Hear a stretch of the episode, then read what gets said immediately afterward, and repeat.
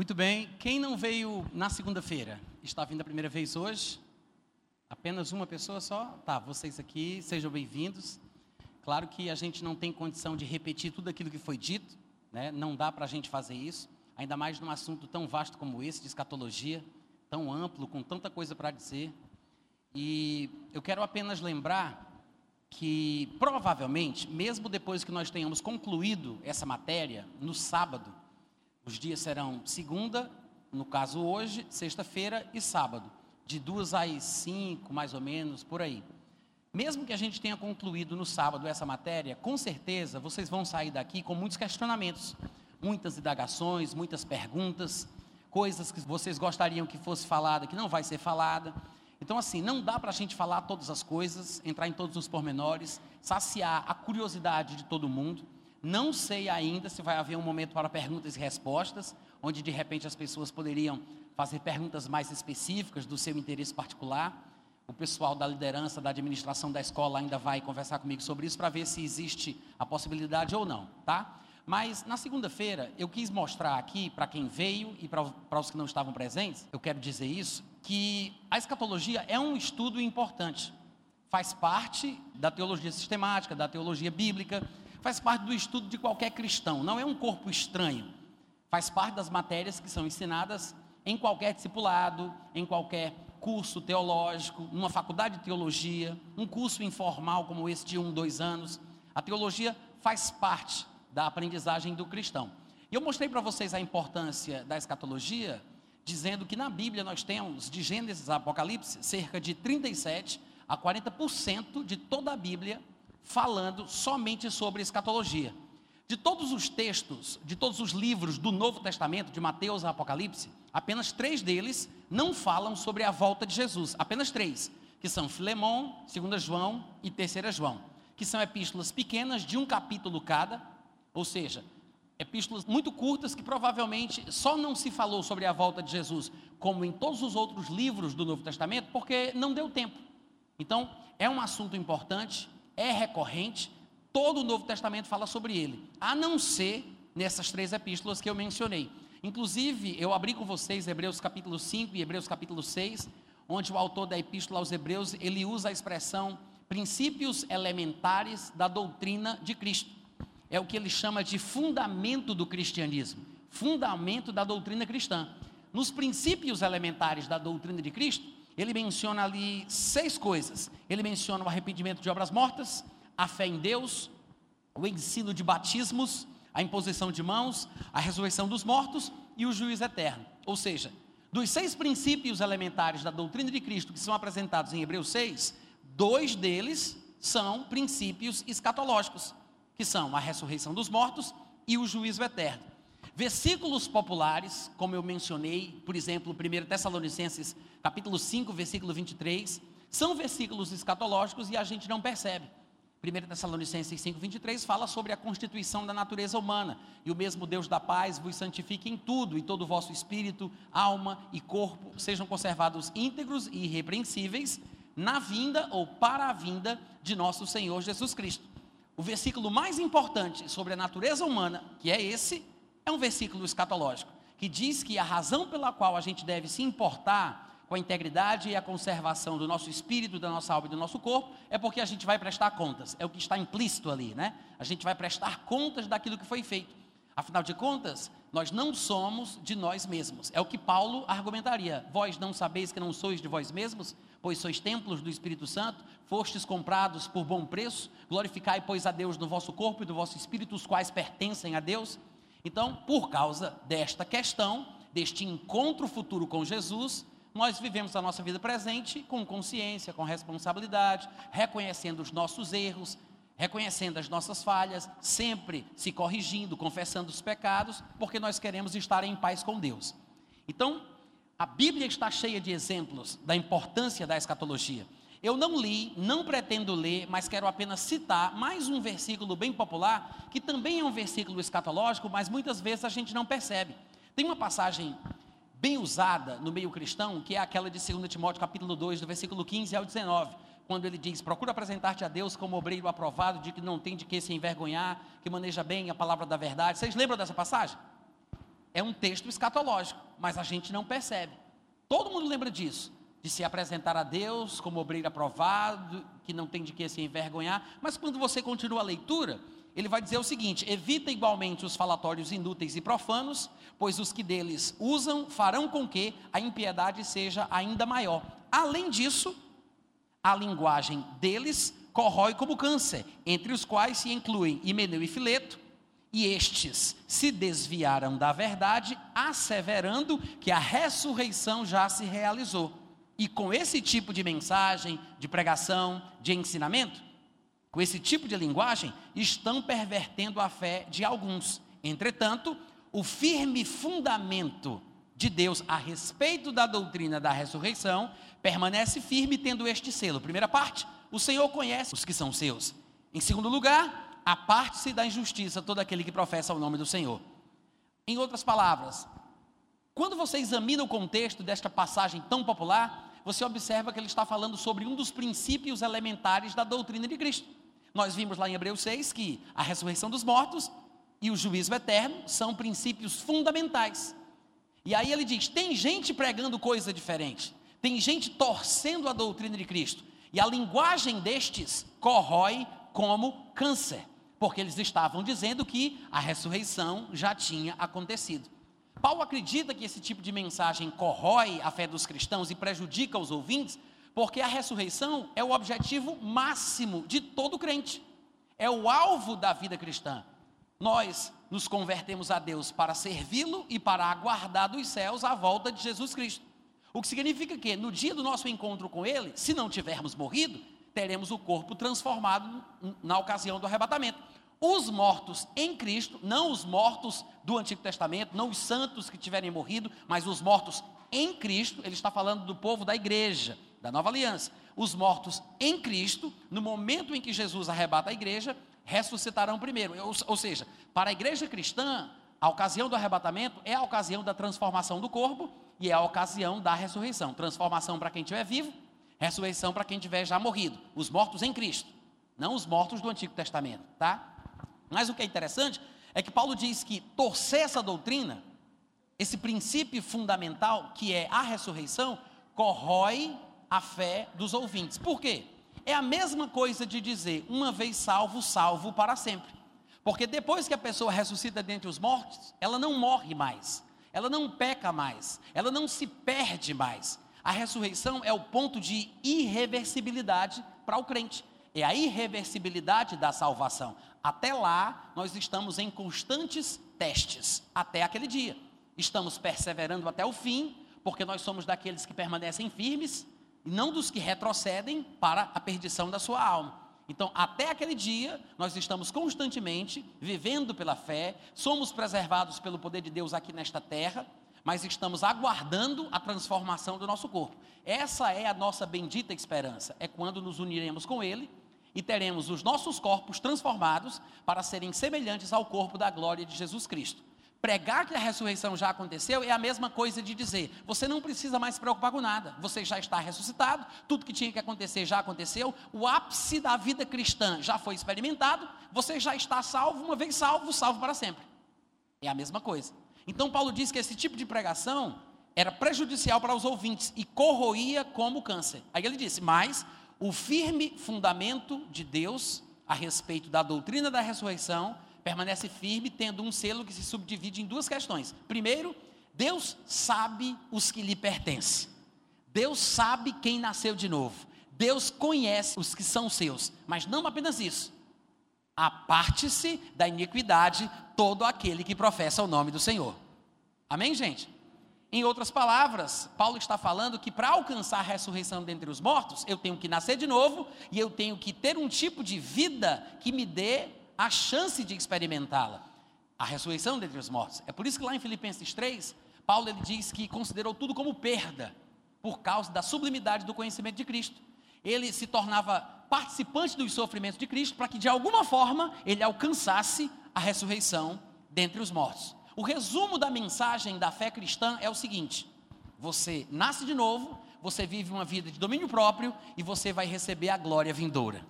Amém? Porque a piedade a vida de reverência, de adoração às coisas de Deus, a piedade, em tudo é proveitosa, porque ela tem em si o cumprimento das promessas da vida que agora é, como também da vida que ainda há de ser. Amém, gente? Então, essa é a importância da ressurreição, que é uma questão escatológica e que aparece nesse texto tão popular, que muitas vezes a gente nem percebe que é um texto escatológico. Procura apresentar-te aprovado como obreiro que não tem de que se envergonhar. E você vai olhar do que Paulo está falando, ele está falando sobre obreiros que estavam pregando errado sobre a ressurreição. Tem alguém vivo aqui hoje à noite? Vocês estão entendendo isso? Agora veja como é curioso a questão da controvérsia doutrinária sobre pontos bíblicos. Não somente na área da escatologia, mas a gente sabe que existem muitas divergências doutrinárias na questão escatológica. Uns pensam de um jeito, outros pensam de outro.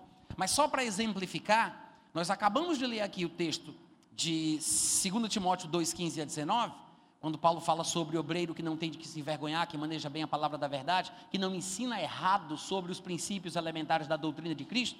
O ponto em questão aqui é a ressurreição, mas pode ser qualquer um deles. E o erro de Fileto e Medeu era dizer que a ressurreição já tinha acontecido.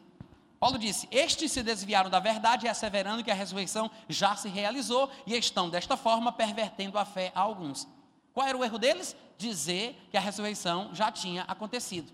Mas outros contemporâneos de Paulo, pessoas que viveram na mesma época que Paulo, que tiveram a oportunidade de ouvi-lo pregar, que eram praticamente seus discípulos criam de forma diferente, o oposto do que Himeneu e Fileto estavam falando, que eram companheiros de ministério de Paulo, que depois, porque Paulo fica indignado com esse erro doutrinário na área da escatologia, que Paulo diz que vai entregá-los a Satanás para aprenderem a não mais blasfemar. Vocês devem lembrar dessa passagem. Paulo diz: Eu os entreguei a Satanás para aprenderem a não mais blasfemar. Veja, não é aquele homem de 1 Coríntios capítulo 5 que Paulo disse que estava entregando a Satanás para ele morrer mais cedo, a fim de que o espírito fosse salvo no dia de Cristo.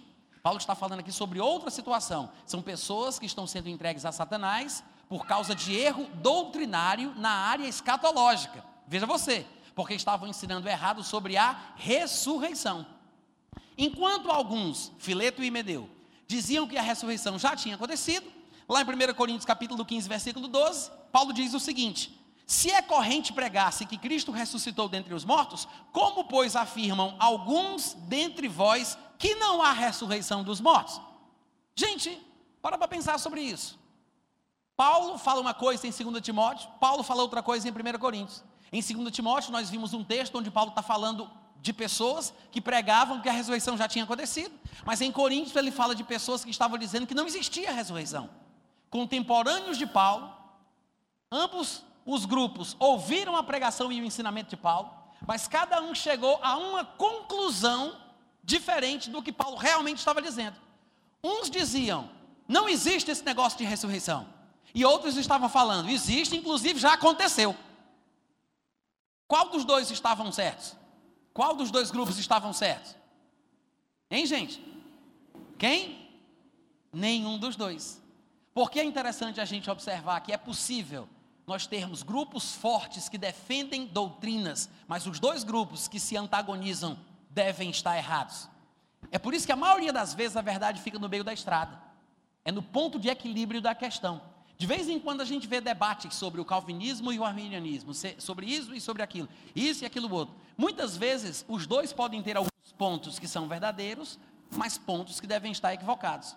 É por isso que a gente tem que ter muita sabedoria e prudência para não se deixar levar pelo ponto de vista de um ou de outro. A gente tem que ficar sempre considerando o que a palavra de Deus diz. Tinha um grupo naquela, naquela época que dizia que ressurreição não existia, que é por isso que Paulo escreve o capítulo 15 de 1 Coríntios inteiro só tratando sobre ressurreição. Depois você pode ler em casa, aqueles que já passaram por 1 Coríntios capítulo 15 devem lembrar. O capítulo inteiro é falando só sobre ressurreição. E é lá também onde Paulo vai falar sobre o arrebatamento, porque o arrebatamento vai ser a transformação do corpo dos crentes que estiverem vivos. Ao passo que a transformação dos crentes que, estiveram, que estiverem mortos vai ser pela ressurreição. Mas ele fala de arrebatamento, porque tem uma ligação do arrebatamento com a ressurreição. Mas o capítulo inteiro, todinho, é só sobre isso. Porque a igreja de Corinto estava ficando com dúvida, estava equivocada, não entendia bem. Alguns da igreja estavam confundindo os outros, dizendo que a ressurreição não existia. Eles interpretavam de uma forma ou de outra, mas a ressurreição ensinada por Paulo, para eles era uma coisa equivocada. E eles diziam: não existe esse negócio de ressurreição. Aí Paulo corrige eles duramente. Depois você pode ler, você vai ver que as palavras de Paulo são muito fortes. Paulo chega a dizer: que coisa absurda é essa que vocês estão falando? Porque se não existe ressurreição, então Cristo também não ressuscitou. Se Jesus não ressuscitou, vocês ainda estão nos vossos pecados, somos falsas testemunhas de Deus, porque estamos assegurando que Deus ressuscitou Jesus, ao qual na verdade não ressuscitou, se a ressurreição não existe. Então você vê que o argumento de Paulo, repetitivo, é porque existia uma necessidade. Mas, na mesma época, um grupo dizia que não existia ressurreição e outro grupo dizia que existia, de fato já tinha acontecido. Quantos estão entendendo? O que eu quero dizer com isso? Cuidado com o que você ouve na internet. Porque você vai ouvir pessoas falando em canais do YouTube de uma forma e você vai ouvir pessoas do canal de outro canal do YouTube falando de outra forma. Você não tem que se decidir por um ou por outro, por A ou por B. Pode ser que os dois estejam errados. Quantos estão entendendo? Se já aconteceu isso naquela época, porque não poderia acontecer hoje em dia? Não há nada de novo debaixo do sol. Quantos compreendem? Então tá. Basicamente é isso. A gente tem que ter o entendimento de que a escatologia é importante. A escatologia preenche a Bíblia como um todo. A volta de Jesus é tratada em todos os livros do Novo Testamento, tirando apenas aqueles três. Mas é possível que alguém pense de uma forma e outro pense de outra. E é por isso que às vezes nós achamos que escatologia é um assunto muito difícil, né? Porque a gente ouve uma coisa num dia, ouve outra coisa no outro dia. Alguém diz que o arrebatamento é antes da tribulação, alguém está querendo provar que é depois, outros dizem que é no meio, outros dizem isso, outros dizem aquilo. Então, antes da gente se aprofundar em alguns pontos principais, antes da gente falar sobre a tribulação, as características que a Bíblia apresenta sobre o anticristo, a questão do arrebatamento em si, o tempo do arrebatamento, ou alguma questão mais associada ao milênio, eu gostaria de colocar os pingos dos is. Eu acho que a gente entende melhor as coisas quando nós conseguimos classificá-las, identificá-las, catalogá-las, porque a gente compreende o sentido daquilo que está sendo tratado. Então, nós temos que entender que existem apenas quatro escolas de pensamento. Só existem quatro formas de se pensar sobre os textos proféticos da Bíblia. Quantos entenderam o que eu falei? Só existem quatro escolas de pensamento, quatro formas de se pensar sobre as profecias. Por mais que você não conheça quais são as quatro formas, quais são os termos usados para se falar sobre isso, que conceito está associado a cada termo, por mais que você não conheça, você vai aprender hoje que só existem essas quatro maneiras. Elas são chamadas de idealista, preterista, historicista e futurista. Não se assuste não, tá? Daqui a pouco eu vou explicar cada um deles. Mas é importante que você ouça com atenção e, se possível, decore, porque talvez caia na prova. Vai ter prova, Wagner? talvez caia na prova, tá? Eu vou repetir. As quatro formas de pensamento sobre os textos proféticos, as únicas formas de se interpretar as profecias da Bíblia são a forma idealista, a forma preterista, a forma historicista e a forma futurista. Quantos podem repetir? Idealista, preterista, historicista e futurista. Pode parecer um pouco confuso para alguns, mas vocês vão perceber que à medida que a gente vai explicando cada uma dessas palavras e o significado delas na escatologia, na teologia, não é tão complicado como, como parece. O que é a palavra ideologia? Vem de ideia. O idealista a forma idealista de interpretar as profecias da Bíblia quer dizer o quê? Quer dizer que para essa pessoa, para esse tipo de pensamento, para as pessoas que são assim, qualquer texto profético apenas trata sobre uma ideia geral que Deus quer comunicar ao leitor da Bíblia. Em outras palavras, quando Deus fala do futuro de Jerusalém, quando Jesus mencionou lá em Apocalipse, é, em Mateus 24, versículo 15, sobre o abominável da desolação no lugar santo, Qualquer texto profético que você imaginar, Zacarias 12, 14, Ezequiel 37, 38, 39, qualquer passagem profética não está falando sobre acontecimentos reais, literais, verdadeiros. É tudo uma questão de ideias sobre o bem, sobre o mal, sobre questões da vida que Deus quer passar para os homens em qualquer época que eles vivam. Então, para eles, não tem cumprimento de verdade, não tem cumprimento literal não tem que se esperar que as coisas aconteçam ao pé da letra, porque tudo não passa de uma simples ideia. Quem são esses? Os idealistas. Então, entenda que o idealista é um alegorista. Ele parte do princípio que todos os textos proféticos são apenas alegorias, são figurativos. E eles não entendem, às vezes, que a figura de linguagem é apenas um recurso de retórica para comunicar uma verdade literal.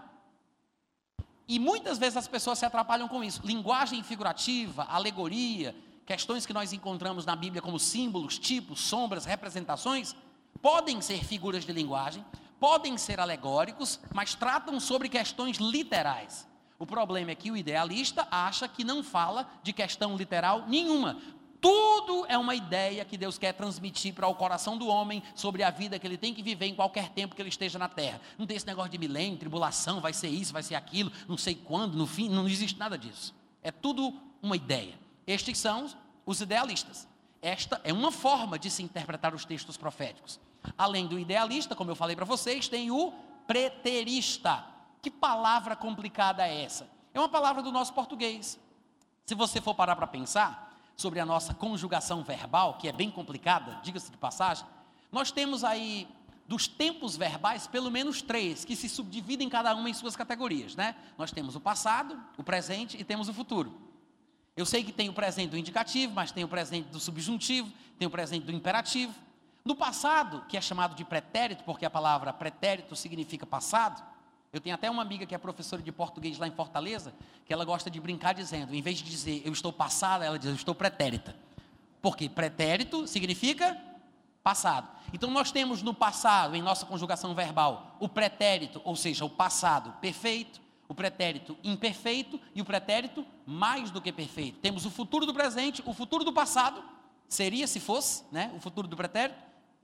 Então, são as conjugações verbais, o pretérito significa passado. Sendo assim, já que este é o significado da palavra, por que usar uma palavra pretérito para classificar uma forma de pensar de um grupo de pessoas a respeito de certas passagens proféticas? Por que, que eles são chamados de preteristas? Porque para esse tipo de gente, todas as profecias já se cumpriram no passado.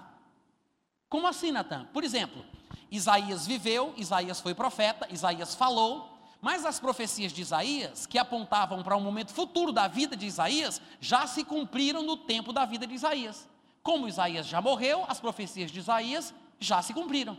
Toda e qualquer profecia de qualquer profeta já se cumpriu na época da vida do profeta. Então, para os preteristas, todas as profecias são pretéritas. Ficaram no passado, não tem nada para o futuro, não há nada que vá se cumprir. Estes são os preteristas. Quantos entenderam? Viu como fica mais fácil? Quando você entende o significado da palavra, aí você compreende por que, que eles usaram essa palavra para transformá-la em termo técnico para classificar um grupo de pessoas.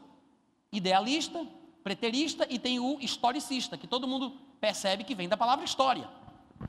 Por que historicista? Porque para eles, os historicistas, as profecias se cumpriram num determinado ponto específico da história. Eles elegeram um momento histórico que para eles é importantíssimo, é como se fosse o creme de la creme da história da Bíblia, da história da humanidade, é o ápice da redenção humana, escolhida por Deus, e aí eles acham que todas as profecias se cumpriram naquele momento da história.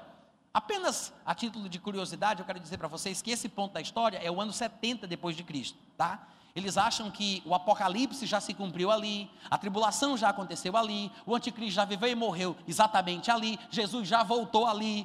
Tudo para eles está associado a este ponto da história, que é o ano 70. Por esta razão característica desenvolvida por eles, é que eles são chamados na teologia de historicistas. A forma deles de interpretar as profecias está associada a um cumprimento no, no ponto da história, que é o ano 70, e por isso eles são chamados de historicistas.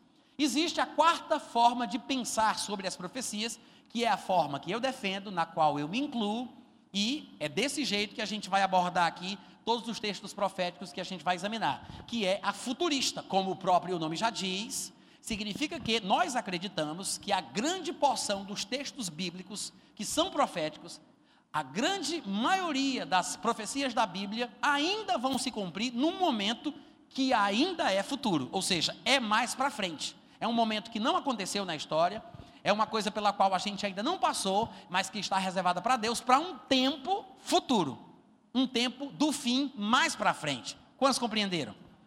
E como futuristas, acreditamos que certas profecias podem ter dupla referência. Eu estou aqui compartilhando com vocês alguns termos técnicos, teológicos, para que vocês, quando forem conferir, pesquisar, estudar, vocês possam se lembrar destas expressões, para vocês entenderem do que é que eles estão falando nos livros, tá? Dupla referência é um termo teológico dentro da escatologia que diz respeito ao cumprimento duplo de uma profecia.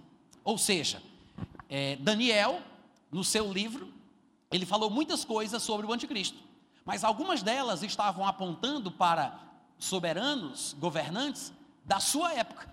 Ele falou coisas de pessoas com quem ele convivia, que ele conhecia, como por exemplo Ezequiel fez em Ezequiel 38, 37, quando ele fala de Gog, da terra de Magog, quando outros profetas falaram sobre Tiro, sobre o rei da Babilônia, sobre o assírio, eles falavam de imperadores, governadores, líderes que viveram nas suas épocas, mas que serviam de figura profética para um futuro, onde uma segunda vez iria se cumprir a mesma coisa que havia sido dita naquela época. Então, às vezes, em duplas referências, coisas são cumpridas parcialmente ou se repetem completamente. Uma parte se cumpre naquela primeira pessoa sobre a qual o profeta falou, e outra parte vai se cumprir naquela segunda pessoa futura de quem a profecia se refere. Muitas passagens do Antigo Testamento que nós usamos para falar sobre o anticristo foram usadas para falar de líderes daquela época que serviam de figura ou representação do futuro anticristo. Quantos entenderam? Isso é dupla referência, tá? Então, os futuristas creem que a grande porção das escrituras vão se cumprir num tempo ainda futuro, mas existem as duplas referências, ou seja, profecias que se cumpriram parcialmente no passado, mas que voltarão a se repetir. Todo mundo entendeu? Quais são as quatro linhas de pensamento ao se interpretar as profecias da Bíblia? Vamos repetir. Quais são? Idealista, preterista, historicista e futurista. Entendeu isso? Se você entende isso, já é um pontapé inicial muito importante, porque toda a vida agora, você pegar um livro, você ouvir uma pregação no YouTube, você ouvir um argumento, uma abordagem sobre um texto profético, você vai conseguir identificar, se ficar suficientemente claro para isso, você vai conseguir identificar que linha essa pessoa segue. Ah, já percebi. Você vai dizer consigo mesmo, ele deve ser um idealista. Né? Porque ele vai dizer, ah, o milênio não é de verdade, é apenas uma palavra que Deus usa para exemplificar sobre um grande período de paz idealista. Você vai identificar, tá? São as quatro formas de se pensar os textos proféticos da Bíblia, mas existem outras subdivisões. Existem outras nomenclaturas que classificam grupo por grupo de acordo com a linha de pensamento de cada um. Alguns de vocês devem estar se lembrando de algumas dessas palavras. Ah, Natan, eu sei, tem o, o pré-tribulacionista, né, tem o, o pré-milenista, tem. Realmente, Existem dois pontos principais dos quais eu quero falar, pode, pode haver outras subdivisões, mas existem dois pontos que são cruciais, que a gente tem que entender quais são as diferenças para que a gente possa definir que linha a gente vai seguir. Em relação ao milênio, que é um ponto crucial, importante na escatologia, existem três formas de se pensar sobre o milênio. Tá? Eu vou dizer mais uma vez as três palavras e depois vou explicar cada uma delas. Existe a linha amilenista, a linha pós-milenista e a linha pré-milenista. Vou repetir: amilenista, pós-milenista e pré-milenista. Por favor, não confunda com pré-tribulacionista, pós-tribulacionista. Isso é outra coisa que a gente vai falar daqui, a gente vai falar daqui a pouco, tá? Estamos falando sobre o milênio e não sobre o momento do arrebatamento em relação à tribulação que aí vai vir esta outra subdivisão. Mas em relação aos conceitos do milênio, existem estas três: amilenista, pós-milenista e pré-milenista. Tá, Natan, o que significa? Vamos, vamos explicar agora. O milênio, ele é um período associado ao reinado de Cristo na Terra. O amilenista, né, que a gente vai descartar aqui logo de cara, é aquele que diz que não existe milênio. Algumas palavras em português são formadas por prefixos gregos ou latinos. E dependendo do prefixo, se for grego ou latino, ele modifica a raiz daquela palavra a qual o prefixo se associa, né? Se, por exemplo, eu falo amilenista e o prefixo é grego, então eu estou fazendo uma negação. Isso quer dizer que não existe milênio. Se eu falasse que a pessoa é acéfala, o que significa? Ela não tem o encéfalo, não tem cabeça. Muitas vezes as pessoas usam isso de forma pejorativa para dizer que a pessoa é burra, né? Ah, seu acéfalo, né? O que é anestesia, por exemplo, é outra palavra formada por duas palavras gregas. É a palavra a, que é um prefixo de negação, e anestesia, que é dor. A anestesia é sem dor, não há dor. Então, se fosse, claro, o prefixo latino, como a palavra afivelado, é o contrário, tá, gente? Quando o prefixo é latino, ele envolve e incorpora a raiz da palavra. Ou seja, a fivela envolve a questão lá. É o contrário, não é negação, é, é, é a presença, é o envolvimento e tudo mais. Mas no caso do amilenista, que é um prefixo grego, significa que para ele não há milênio. Um amilenista, ele diz: não existe esse negócio de milênio. Vocês ficam falando sobre esse negócio de milênio. Ah, mas lá em Apocalipse fala, não interessa o que fala, não é isso que significa, esse negócio de milênio não existe. Pronto, o que é o amilenista? Hein, gente? É aquele que diz que o milênio não existe. Isso é o amilenista. Tá? Agora, vem o pós-milenista e vem o pré-milenista. Por que pós e por que pré? A gente já sabe que pós é o que vem depois e pré é o que vem antes. Pós-graduação vem depois da graduação. Pré-maternal, como tinha antigamente, não sei se ainda tem isso hoje em dia, mas o pré-maternal é aquilo que vem antes do maternal. Então, pré é antes, pós é depois. Antes ou depois de quê? Os pós-milenistas acham eles pensam que Jesus só volta depois do milênio, tá? Os pós-milenistas, como o próprio nome já diz, pensam que Jesus só vem pós-milênio, depois do milênio. Primeiro o milênio passa e aí Jesus volta. É assim que os pós-milenistas pensam. Os pré-milenistas, dos quais eu faço parte, que é a linha que a gente vai defender aqui durante as nossas aulas, cremos que Jesus tem que vir primeiro e aí sim o milênio começa depois.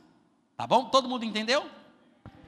Pós e pré em relação à vinda de Jesus. Os pós-milenistas dizem que primeiro passa o milênio, depois Jesus volta.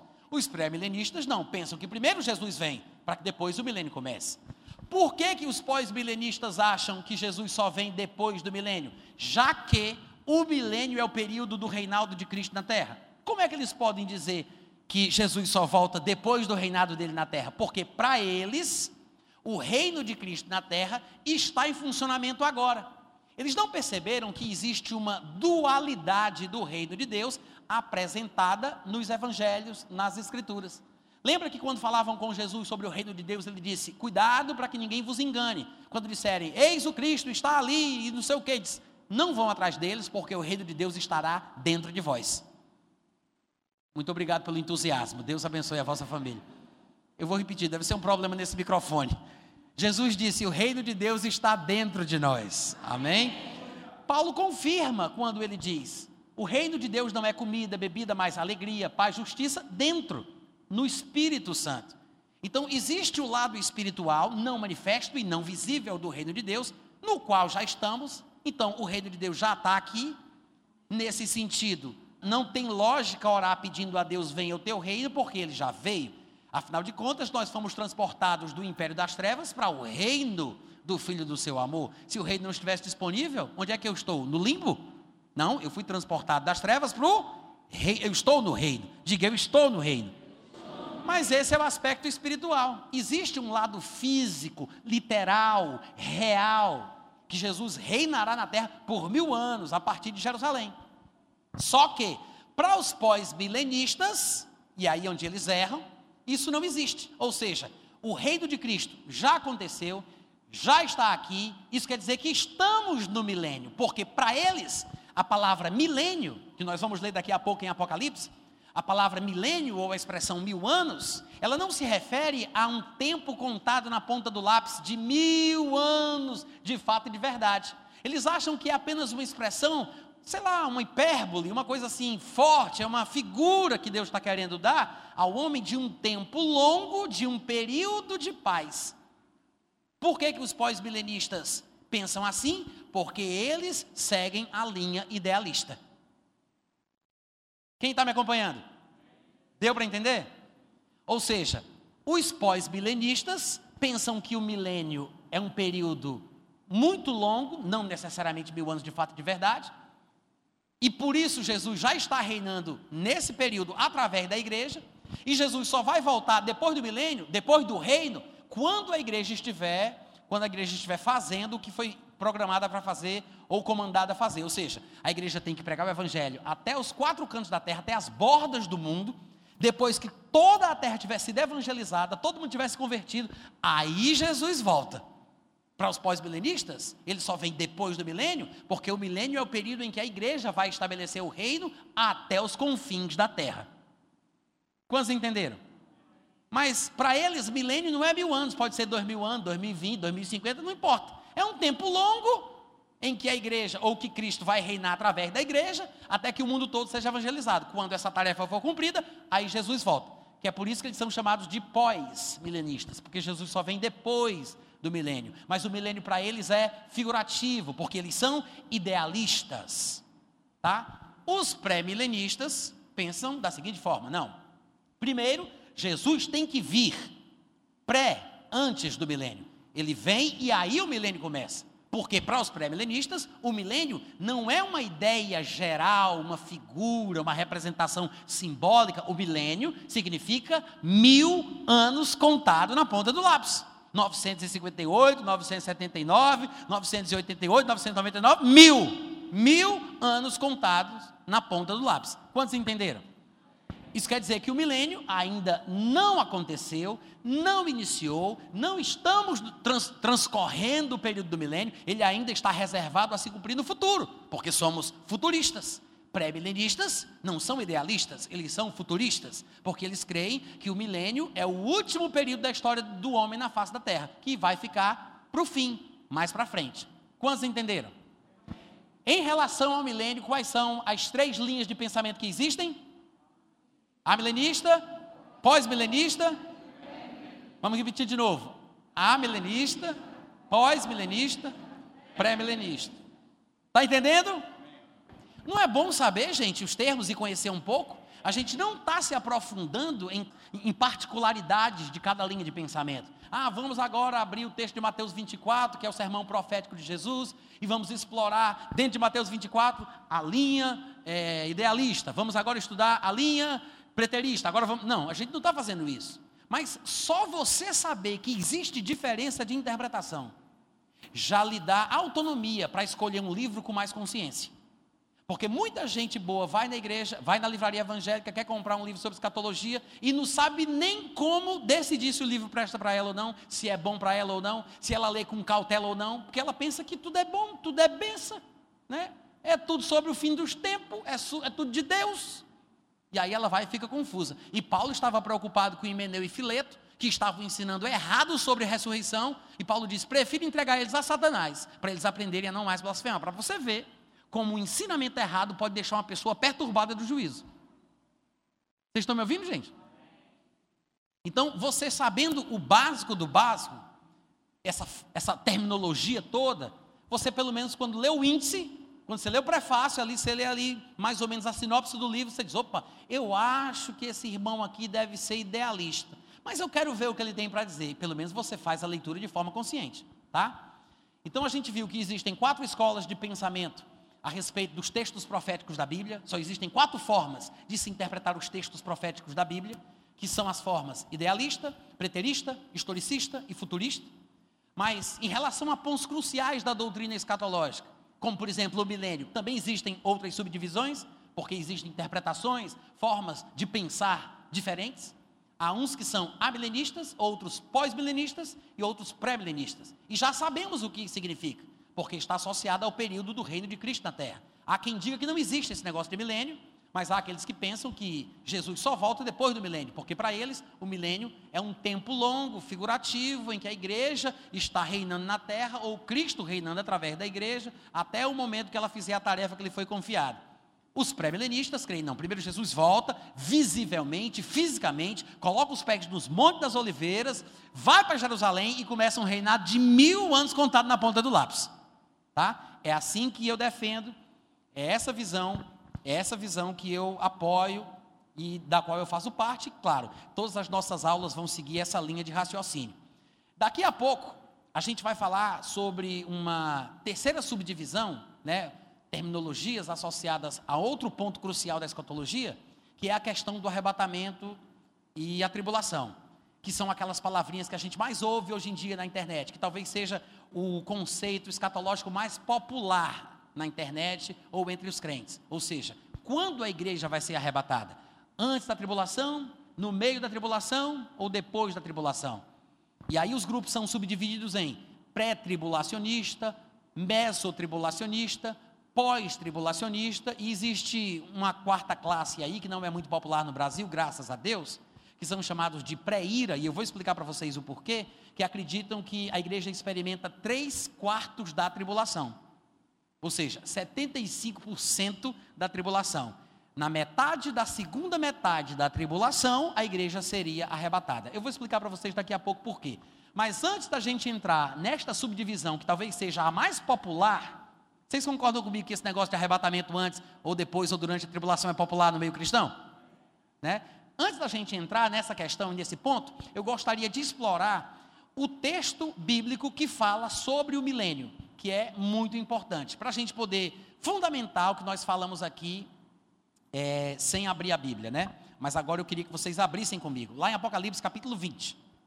Apocalipse capítulo 20.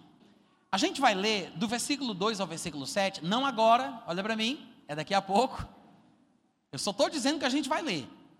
E aqui, nesse, nessa porção das Escrituras, a expressão mil anos vai aparecer uma, duas, três, quatro, cinco, seis vezes, tá?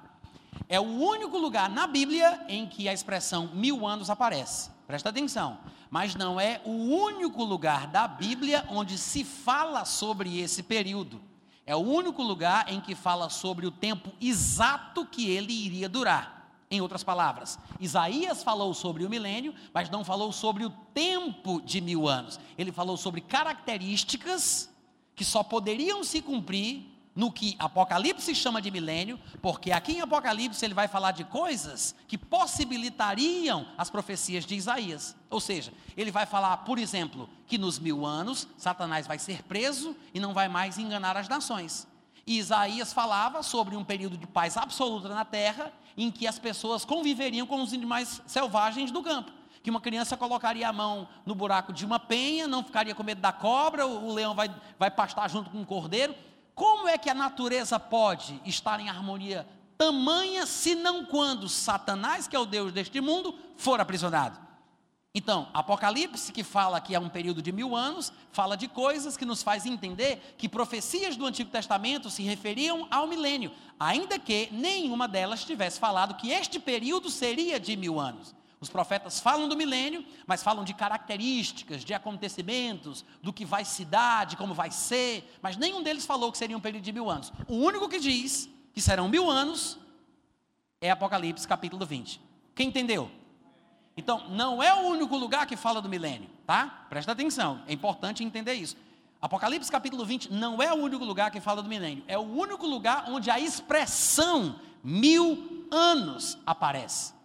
Mas sobre o milênio, muitos profetas falaram, cada um da sua forma. Mas como a Bíblia se interpreta a ela mesma, nós juntamos os textos de Apocalipse com os textos das profecias do Antigo Testamento e compreendemos que eles estavam falando da mesma coisa. Quantos compreenderam? Apocalipse capítulo 20, versículo 2. Vamos lá.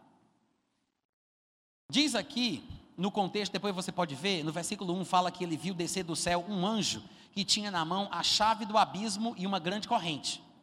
Aí ele diz que esse anjo segurou o dragão, a antiga serpente, que é o diabo, Satanás, e o prendeu por mil anos. Gente, eu não sei vocês, mas eu amo textos explicadinhos nos seus mínimos detalhes. Olha que coisa linda. Ele, ele, responde qualquer tipo de dúvida que a gente pudesse ter sobre esse personagem, porque ele usa os termos que lhe vêm à mente, os que ele pode lembrar para se referir a ele. Ele diz: ele segurou o dragão, sabe, a antiga serpente, que é o diabo, Satanás, o sapricol, coisa ruim, o que não presta. Ele usa todas as palavras que ele pode lembrar na hora para se referir à mesma pessoa. E eu sei que a palavra dragão também é uma coisa que às vezes deixa o pessoal curioso, porque nós não conhecemos os dragões, né? Nós pensamos assim, não conhecemos os dragões. E por que, que a Bíblia fala tanto de dragão e textos das civilizações antigas, não somente textos bíblicos, também falam de dragões? É porque, na verdade, os dragões da época bíblica eram os dinossauros que nós conhecemos.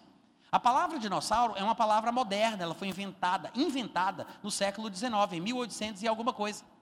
Mas a palavra dinossauro é uma palavra nova para falar de um conhecimento de uma verdade antiga. Lembra que houve uma, uma época na terra que havia gigantes, animais ferozes, o pecado estava abundando na terra e Deus decidiu resetar tudo? Ele eliminou alguns homens, alguns animais, mas preservou alguns homens e alguns animais. Ele repovoou o mundo. Então, muitos morreram naquela época. Provavelmente os dinossauros, os dragões, como eram chamados pelos, pelos antigos, pelos escritores da Bíblia mais antigos, eles viveram na época pré-diluviana, muito provavelmente.